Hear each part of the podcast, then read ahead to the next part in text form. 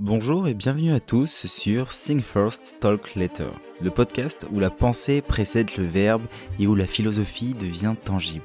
Je suis votre hôte, Christopher Laquiez, écrivain, philosophe et fondateur du mouvement Le Banquet de la Connaissance. Dans notre monde hyper connecté, nous sommes constamment submergés par un flux d'informations. Nous sommes souvent poussés à réagir, à commenter, à donner notre avis sur absolument tout. Mais qu'en est-il du temps pour la réflexion? Le temps de digérer les informations et de les analyser et de les comprendre. C'est là que Think First, Talk Later intervient. Chaque semaine, ce podcast vous offre un espace de réflexion où nous explorons ensemble les grandes questions de la philosophie et de la vie.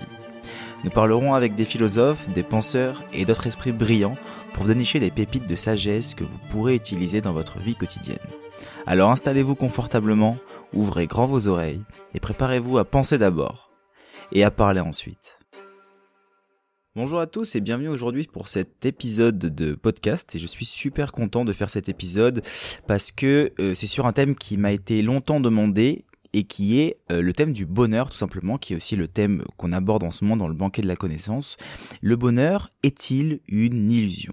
C'est vrai qu'on a souvent l'idée du bonheur comme une quête ou alors comme un état d'être.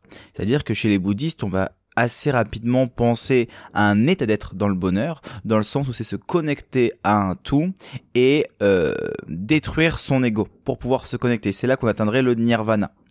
Et on peut aussi voir le bonheur comme une quête, c'est-à-dire une recherche perpétuelle. Je suis en quête du bonheur, consciente ou inconsciente. C'est-à-dire que par exemple, lorsqu'une personne est en quête, euh, je sais pas, de moyens financiers, lorsqu'une personne est en quête euh, d'un bien matériel ou autre, ben en réalité, cette personne-là, elle recherche le bonheur qui se cache derrière cette quête matérielle. Donc, on a quand même plusieurs idées qui tournent autour du bonheur, mais celle que je voulais vraiment aborder aujourd'hui, c'est le bonheur n'est-il pas une illusion? Alors déjà, il faut savoir que l'idée que le bonheur est une création de notre esprit, ça serait possiblement un produit de notre perception. En fait, selon cette perspective, grosso modo, le bonheur n'est pas un état qui est objectif, mais en fait plutôt une interprétation subjective de notre situation et aussi de nos expériences. C'est une idée qui est renforcée par l'origine du mot bonheur. Dans son étymologie, bonheur suggère un lien avec le hasard et la chance. C'est pour ça qu'on peut se tromper en croyant que nous sommes la source de notre propre bonheur, alors que notre bonheur pourrait être largement déterminé par des facteurs externes et aléatoires. Si notre bonheur tient à travers le hasard ou à travers la chance, bah c'est sûr qu'on a beaucoup moins de chances de le trouver mais qu'on va avoir beaucoup plus cette quête au final, hein, cette quête de chercher le bonheur, alors qu'en fait, euh, le bonheur ne serait présent qu'à travers une forme de chance, une forme de hasard. Le hasard d'ailleurs qu'on pourrait l'identifier de différentes manières. Pour certaines personnes, le hasard existe en tant que hasard. Pour d'autres personnes, le hasard existe en tant que Dieu. Pour d'autres personnes, le hasard existe en tant que univers, ou peu importe. Donc encore une fois, euh, il y a des euh, distinctions entre les définitions que vous décidez de mettre au mot. Mais le bonheur ne dépendrait forcément pas de nous, en l'occurrence. Ensuite, il faut savoir aussi qu'il y a un aspect qui est temporaire dans le bonheur. On peut parfois ressentir des joies qui sont énormes, de grandes satisfactions, mais ces sentiments ils sont souvent très éphémères. Sachant que le bonheur en soi, c'est un état de plénitude qui est constant à travers le temps. C'est-à-dire que je vis une joie profonde, qui est linéaire, qui est euh, constante sur un laps de temps qui est long. Ça, ça serait défini comme ça le bonheur réellement. Sauf que lorsque ces moments-là, eh ben, ils passent, on peut être tenté de croire que notre bonheur précédent était en fait une illusion. De plus, l'attente ou encore l'anticipation d'un bonheur futur, par exemple celui qui peut être généré par l'amour, il peut aussi être considéré comme une illusion. Surtout lorsque la réalité ne correspond pas à nos attentes. Et là, je vais vous parler d'un philosophe qui a une perspective assez pessimiste, quand même il n'est pas forcément pessimiste, ça serait très mal le comprendre, qui est Schopenhauer, qui suggère en réalité que la vie oscille entre la souffrance et l'ennui. Que notre vie serait dominée par un désir tyrannique qui au final amène plus à sacrifier l'individu et euh, et, en fait, il sacrifie l'individu à la reproduction de l'espèce. Grosso modo, notre désir tyrannique, ça va être un désir de ce que nous n'avons pas. Nous désirons ce qui est absent. C'est parce que la chose est absente que nous sommes amenés à la désirer. Et par la suite, lorsque nous désirons quelque chose qui est absent, on rentre dans une phase que Schopenhauer appelle la souffrance. Parce que je n'ai pas l'objet de mes désirs, je rentre dans une phase qui s'appelle la souffrance. Parce que je n'ai pas la personne que je désire, je suis en état de souffrance. Et lorsque j'arrive à avoir la personne de mes désirs, l'objet de mes désirs, le bien de mes désirs, ou peu importe ce que vous désirez, eh ben vous rentrez dans une phase que Schopenhauer appelle l'ennui. D'où cette idée un peu pessimiste de penser que la vie aussi comme un pendule entre la souffrance et l'ennui. Le désir qui est présent à cause de l'absence d'une chose qui m'amène à la désirer et être en quête de cette chose-là éternellement. Et lorsque cette chose-là m'arrive et devient mon bien, je rentre dans une phase qui s'appelle l'ennui parce qu'au final je suis déçu de euh, du résultat que je trouve avec cette chose-là. Et donc, pour Schopenhauer, le bonheur, c'est une illusion, mais pas n'importe quelle illusion, parce que pour lui, c'est une illusion qui est nécessaire. C'est une illusion qui est créée pour donner un sens à notre vie. Et cette illusion, est, elle, est vraiment profondément euh, connectée à nous. C'est une création de notre esprit pour pouvoir mettre du sens à notre existence. En fait, sans cette illusion-là, la vie humaine, elle serait complètement absurde. Si je passe une vie entière à ne pas chercher le bonheur, ça n'a aucun sens. Si je passe une vie entière à chercher la souffrance, ça n'a aussi aucun sens. Vous comprenez bien? Donc en réalité, c'est là que intervient d'autres facteurs qui peuvent nous faire penser que le bonheur serait éventuellement une illusion. Parce que c'est un bien que nous désirons, que nous n'aurons jamais, mais c'est l'acte de le désirer qui nous paraît nécessaire, car c'est une illusion qui nous permet de mettre du sens dans notre vie. Et oui.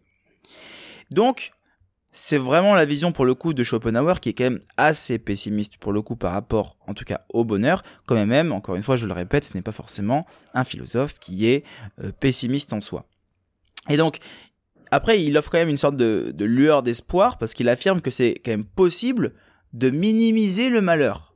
Alors comment on fait pour Schopenhauer pour minimiser le malheur, c'est pas en changeant les circonstances extérieures, mais en fait en cultivant un tempérament qui est positif. Et plus je vais me détacher de mes désirs, moins je serai dans un état de souffrance, plus je serai dans un état de tempérament positif. Voilà. Donc ça c'est vraiment l'idée pour le coup de Schopenhauer. De l'autre côté, j'avais envie aussi de vous parler très brièvement, très rapidement de Kant, qui lui voit le bonheur comme un idéal de l'imagination. Alors oui, Emmanuel Kant, qui est quand même un des plus grands philosophes, qui a écrit un livre euh, que je vous invite à ne pas lire, qui s'appelle euh, La critique de la raison pure, qui est un livre très compliqué, euh, voire un des plus compliqués de la philosophie, qui est très très très solide. Mais si vous avez le courage de vouloir le lire, allez-y. Sinon, vous avez plein de vulgarisations de Kant qui peuvent être intéressantes aussi. Donc, pour Kant, le bonheur, c'est un idéal de l'imagination. Parce que la raison, elle ne peut pas connaître tous les désirs à combler. En gros, pour lui, l'imagination est seule à même de nourrir notre idéal subjectif du bonheur. Mais l'imagination, c'est quoi? L'imagination, c'est la création visuelle d'une image parfaite. La différence qu'il y a entre l'illusion et l'imagination, c'est que l'imagination est une création de notre esprit d'une image qui peut ou pas exister, mais qui est une image précise. Une illusion, ça va être un mirage dans le désert. Un mirage dans le désert, c'est une illusion, ce n'est pas une imagination. Vous voyez? Donc là, tout est la différence. Et, l'imagination pour Kant, c'est exactement ça. C'est-à-dire que on s'imagine un idéal parfait du bonheur, et c'est ce qui fait, à travers cette imagination-là, qu'elle nous crée une illusion. Parce qu'en réalité, on va aller chercher quelque chose qui n'existe pas. Et on va se nourrir d'un idéal personnel qui, au final, est inatteignable. Encore une fois. Donc, ça reste assez euh, pessimiste, on va dire, encore une fois, au niveau du bonheur. Ça voudrait dire qu'on ne serait pas capable de pouvoir trouver le bonheur. Ça ne serait pas, on ne serait pas capable de pouvoir vivre le bonheur, ou encore on ne serait pas capable d'être le bonheur. Je voulais aller un petit peu plus loin et aller observer ce qui se passait au niveau des scientifiques. Qu'est-ce que les scientifiques pensent de euh, du bonheur en soi? Et donc il y a une étude qui a été faite sur l'adaptation hédonique. Alors c'est quoi? C'est un concept en psychologie qui suggère simplement que les gens reviennent toujours à un certain niveau bonheur de base, quel que soit ce qui leur arrive dans leur vie. C'est un, phénomène, qui, je pense, vous avez déjà vécu qui est assez fascinant, qui suggère que quel que soit le degré de bonheur ou de tristesse qu'on va ressentir à la suite d'un événement, eh ben, avec le temps, on reviendra inévitablement à notre niveau de satisfaction de la vie normale.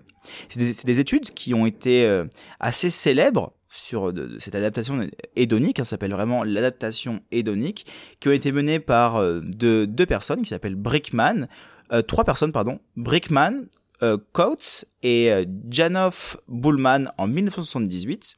Et cette étude, elle a comparé les niveaux de bonheur des gagnants de la loterie et des personnes qui avaient été paralysées à la suite d'un accident. Et ben les résultats ont montré que un an après l'événement, les gagnants de la loterie n'étaient pas significativement plus heureux que ceux qui avaient été euh, paralysés. Et ça, ça semble un peu contre-intuitif. Parce que hum, c'est dû à un concept d'adaptation hédonique. c'est vraiment ça, c'est vraiment une adaptation. Et lorsque quelque chose de bon nous arrive, on s'habitue à ce nouveau niveau de bonheur et nous attendons que la vie continue à cet égard en quelque sorte. Et lorsque ça, ça se produit pas, on devient beaucoup moins satisfait. De même, en fait, après un événement traumatisant, on s'habitue aussi à notre nouveau niveau de bonheur qui est totalement réduit et on s'y adapte. C'est ce qu'on peut aussi euh, parfois appeler l'effet de tapis roulant hédonique. C'est euh, peu importe à quel point nous avançons ou d'ailleurs reculons, nous finissons toujours par revenir là où nous avons commencé. Et ça, ça nous, amène à penser que la quête du bonheur, eh ben, elle est bien plus compliquée qu'on peut le penser. Car même que lorsqu'on obtient ce qu'on veut, on finit par nous adapter à ce qu'on a et on revient à notre niveau de bonheur de base. Je ne sais pas si ça vous est déjà arrivé de vivre un moment d'extase profond par rapport à une situation, par rapport à quelque chose que vous avez vécu dans votre vie, et, vous avez ce sentiment qui monte, cette joie intense qui s'empare de vous, mais qui, à un moment donné, euh, ben, vous déçoit énormément parce qu'en fait, elle, elle, on a l'impression que l'intensité diminue, mais en réalité, ce n'est pas l'intensité qui diminue, c'est que je me suis habitué à sa présence et on attend que la vie nous amène d'autres choses. On attend que la vie nous donne d'autres moyens d'exprimer notre joie. Et le grand problème, il réside exactement ici. C'est lorsqu'on demande à la vie d'être autre chose que ce qu'elle est, que la vie nous déçoit. Mais la vie, elle fait ce qu'elle peut. La vie, elle ne peut pas nous décevoir dans le sens où elle arrive comme elle est. Et, ce qui nous déçoit, c'est les attentes qu'on va mettre sur la vie. C'est parce qu'on demande à la vie d'être autre chose. Et quand on demande à la vie d'être autre chose que ce qu'elle est, bah, la vie nous décevra toujours. Et c'est lorsqu'on embrasse ce que la vie nous offre, peu importe les situations, que on n'est plus dans un état de souffrance perpétuelle à cause de la vie. Beaucoup de personnes le disent, on l'entend, j'ai pas de chance dans ma vie, j'ai l'impression que tout me tombe dessus. Non, c'est parce que tu pensais que jamais rien n'allait te tomber dessus, que les choses sont amenées à te tomber dessus aujourd'hui. Voyez? Et c'est ça qui est intéressant, c'est parce que on reproche à la vie de ne pas être autre chose que ce que nous voulons. C'est parce qu'on reproche à la vie de ne pas être l'objet de nos désirs. Et la vie nous ramènera toujours à la réalité. La vie nous ramènera toujours au réel, à ce qu'elle est réellement. Le réel et le tragique et la cruauté du réel donc de la vie en soi, qui représente aussi toute sa beauté. C'est l'exemple typique de la mort. On vit une vie parfaite, on est plein de bonheur, plein de joie, et tout à coup, paf, un être cher part. Et boum, notre monde se détruit. Et c'est pas peut-être parce qu'on pensait que cet être cher-là allait vivre indéfiniment, et ce qui est plus ou moins, j'ai envie de dire, normal, dans le sens où on n'a pas envie de les perdre. Mais la vie, elle en a décidé autrement. Et c'est à ce moment-là que la vie a tort. Et en l'occurrence, la vie n'a jamais tort. Il y a des travaux aussi qui ont été réalisés par la suite par Elisabeth Loftus. C'est une psychologue cognitive, donc qui est plus ou moins connue pour son travail sur la fausseté et la malléabilité des souvenirs humains. Et ça, ça a des implications importantes dans notre compréhension du bonheur. Pourquoi?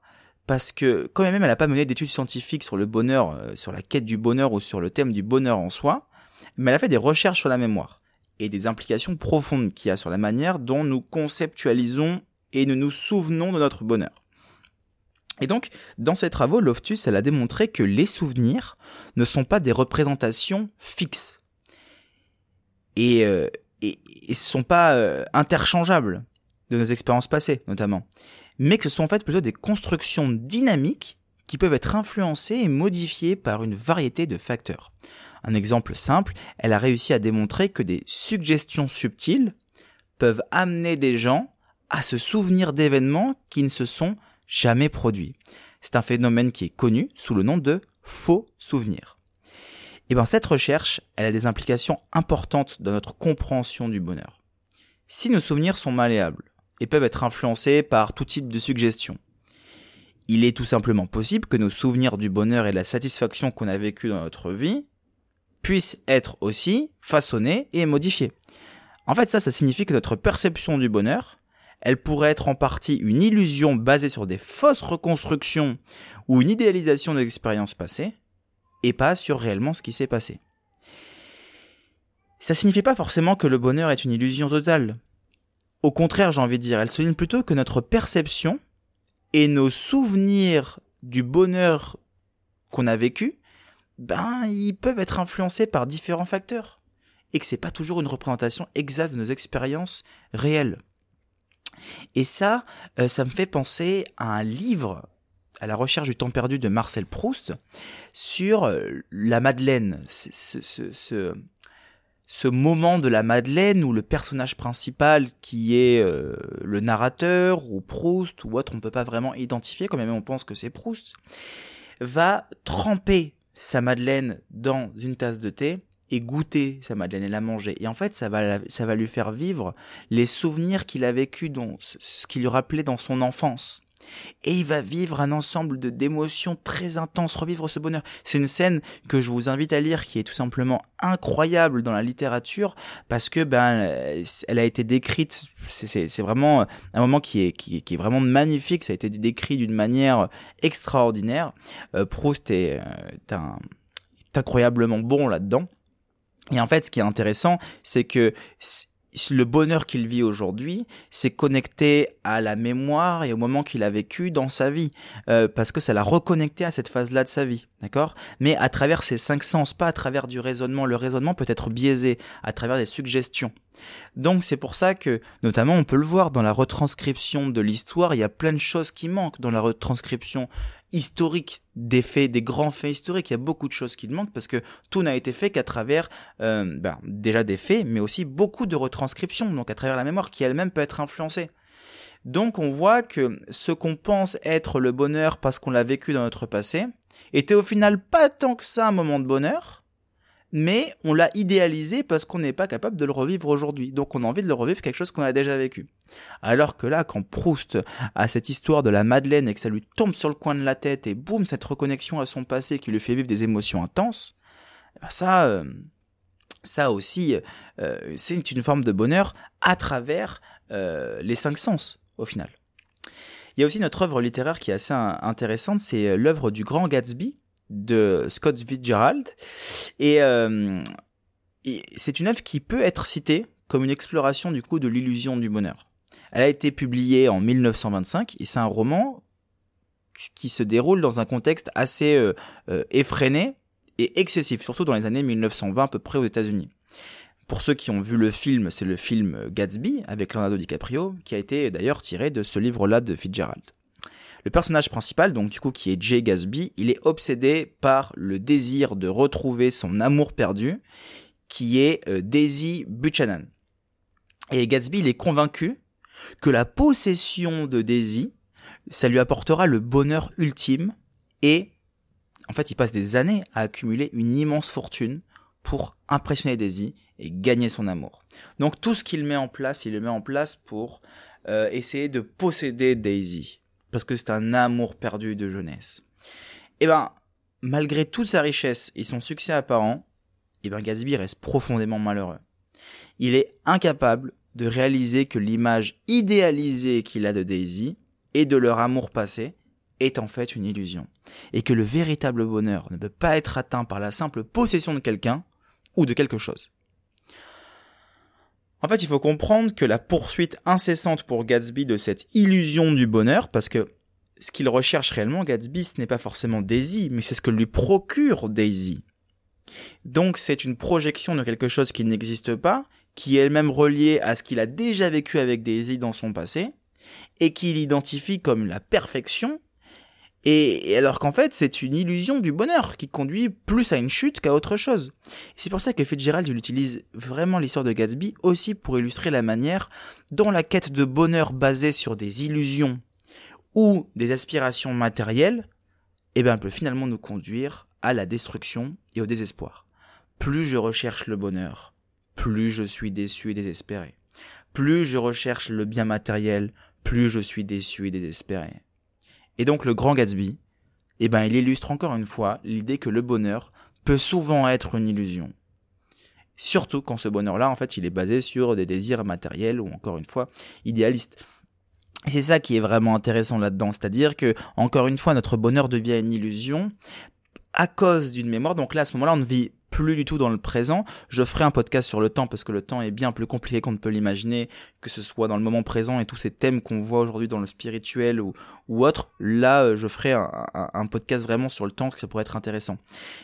Là, Gatsby, ce qu'il fait, c'est qu'il se rappelle d'un souvenir qui peut être totalement biaisé, comme on l'a vu dans l'expérience juste avant, et, en fait, il le projette dans son futur pour pouvoir le revivre. Et donc, il met tout en place pour pouvoir attirer ça dans sa vie, ou faire en sorte que Daisy soit impressionné. Et au final, il en devient malheureux parce qu'il se rend compte que tout cela, c'était qu'une illusion. Voilà. Et ça, quand même, rejoint un petit peu le désir hein, qui se cache derrière ce que disait Schopenhauer. Je vais finir en parlant de Freud, donc évidemment hein, le père de la psychanalyse, et il avait une perspective assez sombre du bonheur humain euh, en général. En gros, pour Freud, le bonheur, c'est quelque chose qui est éphémère, qui est tout simplement difficile à maintenir, et qui, dans un certain sens, peut être une illusion. Et ça, ça découle notamment de sa théorie fondamentale selon laquelle ben, les êtres humains sont conduits par des forces inconscientes, qui sont souvent en conflit et profondément enracinées dans notre psyché. En fait, Freud y soutenait que nos désirs inconscients, ils sont principalement de nature sexuelle et agressive et qui sont en constante tension avec les exigences de la société et de la civilisation. On sait que tout n'est pas forcément sexuel, mais Freud, on, sait aussi qu'il avait un attrait pour la nature sexuelle. Bon, ça vous pouvez éventuellement le mettre en parenthèse si vous voulez. En fait, ce qu'il faut comprendre, c'est que pour vivre en société, on doit réprimer ou sublimer ses désirs. C'est ce qui entraîne une forme de tension, une insatisfaction chronique. Bah oui, dans la société, il faut qu'on se soumette à des lois qui viennent de la société, qui viennent, ces lois-là vont simplement euh, réprimer nos désirs, ou à l'inverse, sublimer nos désirs. Et ça, c'est ce que Freud, cette confrontation entre la société et les désirs qu'on réprime, en fait, hein, eh ben, il appelle ça le malaise dans la civilisation. D'accord? Ça, c'est vraiment le terme qu'il a utilisé pour exprimer ça. En plus de ça, il faut savoir que Freud considérait que la recherche du bonheur, elle est en fait guidée par ce qu'il appelle le principe de plaisir. Alors c'est quoi? C'est la tendance innée à chercher le plaisir et à éviter la douleur. Jusque-là, tout est plus ou moins logique. Mais le principe de plaisir, il entre encore une fois lui aussi en conflit avec la réalité. Et on ne peut pas toujours obtenir ce que nous voulons et nous devons souvent faire face à des douleurs et des épreuves qui sont inévitables. Et oui. En fait, c'est ça. C'est que on a une tendance à chercher le plaisir, sauf qu'encore une fois, la réalité vient casser ça. Parce que ce principe de plaisir et d'évitement de la douleur, il nous amène souvent à rentrer en conflit avec le réel, parce que la réalité, elle est tragique. Parce que la réalité, elle est dure à accepter. Et c'est pour ça que nous voulons mettre du sens à la réalité. Du sens au réel. Je vais bien différencier le réel de la réalité. Le réel étant quelque chose qui existe indépendamment de moi, et la réalité étant une construction de ce que je peux moi percevoir, et du sens que je vais mettre aux choses que je perçois. et ces choses-là que je perçois qui existent elles-mêmes dans le temps et dans l'espace devant moi sans que je sois forcément présent. C'est pas parce que je le perçois que cette chose-là existe, mais c'est parce que cette chose-là existe que je suis amené à la percevoir. Vous voyez? Ça, c'est le réel. La réalité, c'est le sens que je vais en mettre, c'est l'histoire que je vais en créer, qui devient une réalité. C'est pour ça qu'on peut dire que chaque personne a sa propre réalité. Oui, on peut dire ça d'une certaine manière, une réalité qui peut être subjective, quand même il existe des réalités qui sont objectives. Une réalité objective, c'est le soleil qui se lève, la lune aussi qui arrive lorsque le soleil est couché. C'est objectif, c'est une réalité, c'est le réel qui est en mouvement, et c'est objectif. Et donc, le réel ou notre réalité, la réalité, le réel, ce qui existe indépendamment de nous, eh ben, euh, des fois il est tragique, des fois il est difficile. Et c'est pour ça que notre quête de plaisir, elle rentre en confrontation face à ça. Et elle nous amène à vivre des épreuves qui sont des fois très compliquées. Donc pour Freud, l'idée qu'on peut atteindre un état de bonheur durable, c'est complètement une illusion. Le mieux qu'on peut faire, c'est euh, espérer un compromis, un équilibre en fait entre la satisfaction de nos désirs et les contraintes de ce que nous apporte le réel. Et ça, il appelle le principe de réalité. C'est-à-dire que quand on arrive à trouver un équilibre entre ce que je désire et ce que la vie me donne. J'aime pas trop ce truc de ce que la vie me donne, mais ce que le réel nous amène. Donc, ça ne veut pas forcément dire pour Freud que tout est totalement euh, pessimiste. Il reconnaît aussi qu'on peut trouver des moments de joie, de satisfaction, notamment dans l'art, dans la science, dans l'amour, dans le travail. Mais ces moments, ils sont souvent temporaires et peuvent être teintés de conflits et de souffrances. C'est intéressant de comprendre que les idées de Freud, elles ont une influence qui sont quand même considérables sur la psychologie et la culture générale.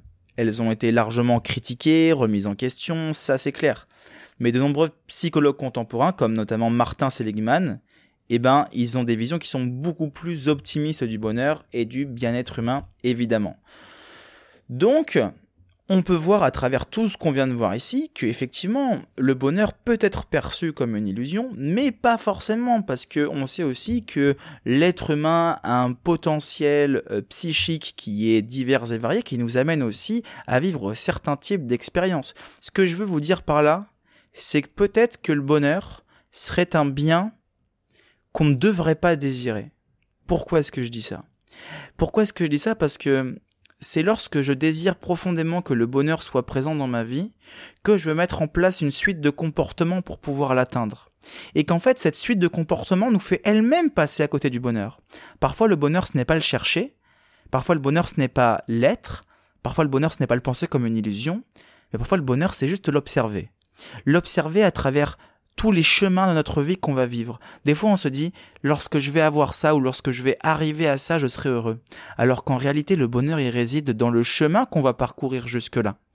C'est parce que euh, la vie nous déçoit qu'il y a une forme de bonheur derrière tout ça. C'est parce que la vie est difficile qu'il y a une forme de bonheur, de joie cachée, de joie plus profonde que la tristesse, comme disait Nietzsche. et c'est ça qui est intéressant. C'est-à-dire que si on perçoit le bonheur à un certain stade de notre vie, on passera notre vie à passer à côté. Si on voit le bonheur comme un compagnon de chemin, nous passerons notre vie en corrélation avec lui, en allant vers la direction qui nous amènera peut-être à une plus grande intensité de bonheur. Donc voilà, ce que je voulais vous donner là-dedans, c'est une vision un peu différente du bonheur à travers des questions plus ou moins philosophiques. Et euh, vous allez avoir un podcast du coup toutes les semaines qui sortira les lundis à 9h. Je vous... Euh, je vous ferai de toute façon des teasings sur mes réseaux sociaux. Je vous invite à me suivre sur Instagram. Je vous invite à me suivre euh, plus ou moins sur toutes mes plateformes. J'ai TikTok aussi où je pose pas mal de vidéos. Euh, si vous êtes intéressé, je vous invite aussi à vous procurer mon livre Guérir l'impossible. Je vous mettrai le lien dans la description de ce podcast. Vous avez toutes les informations à l'intérieur. C'est un livre qui parle notamment de la beauté qui se cache derrière la souffrance. Et donc euh, voilà plus ou moins par rapport à cet épisode. J'ai été très heureux de partager ce moment-là avec vous, de vous partager cette vision-là aussi. Évidemment, ne soyez pas pessimiste euh, après cet épisode-là, bien loin de là, mais euh, posez-vous des questions et dites-vous que peut-être des fois c'est intéressant de penser d'abord et d'agir après. C'est intéressant de réfléchir dans un premier temps sur notre condition et par la suite rentrer dans un état euh, différent. D'accord? C'est pour ça aussi que ce podcast-là porte ce nom, parce que je veux avant tout que vous preniez le temps de réfléchir sur des choses qu'on n'a pas forcément toujours envie de réfléchir, pour pouvoir après en parler. Je vous remercie.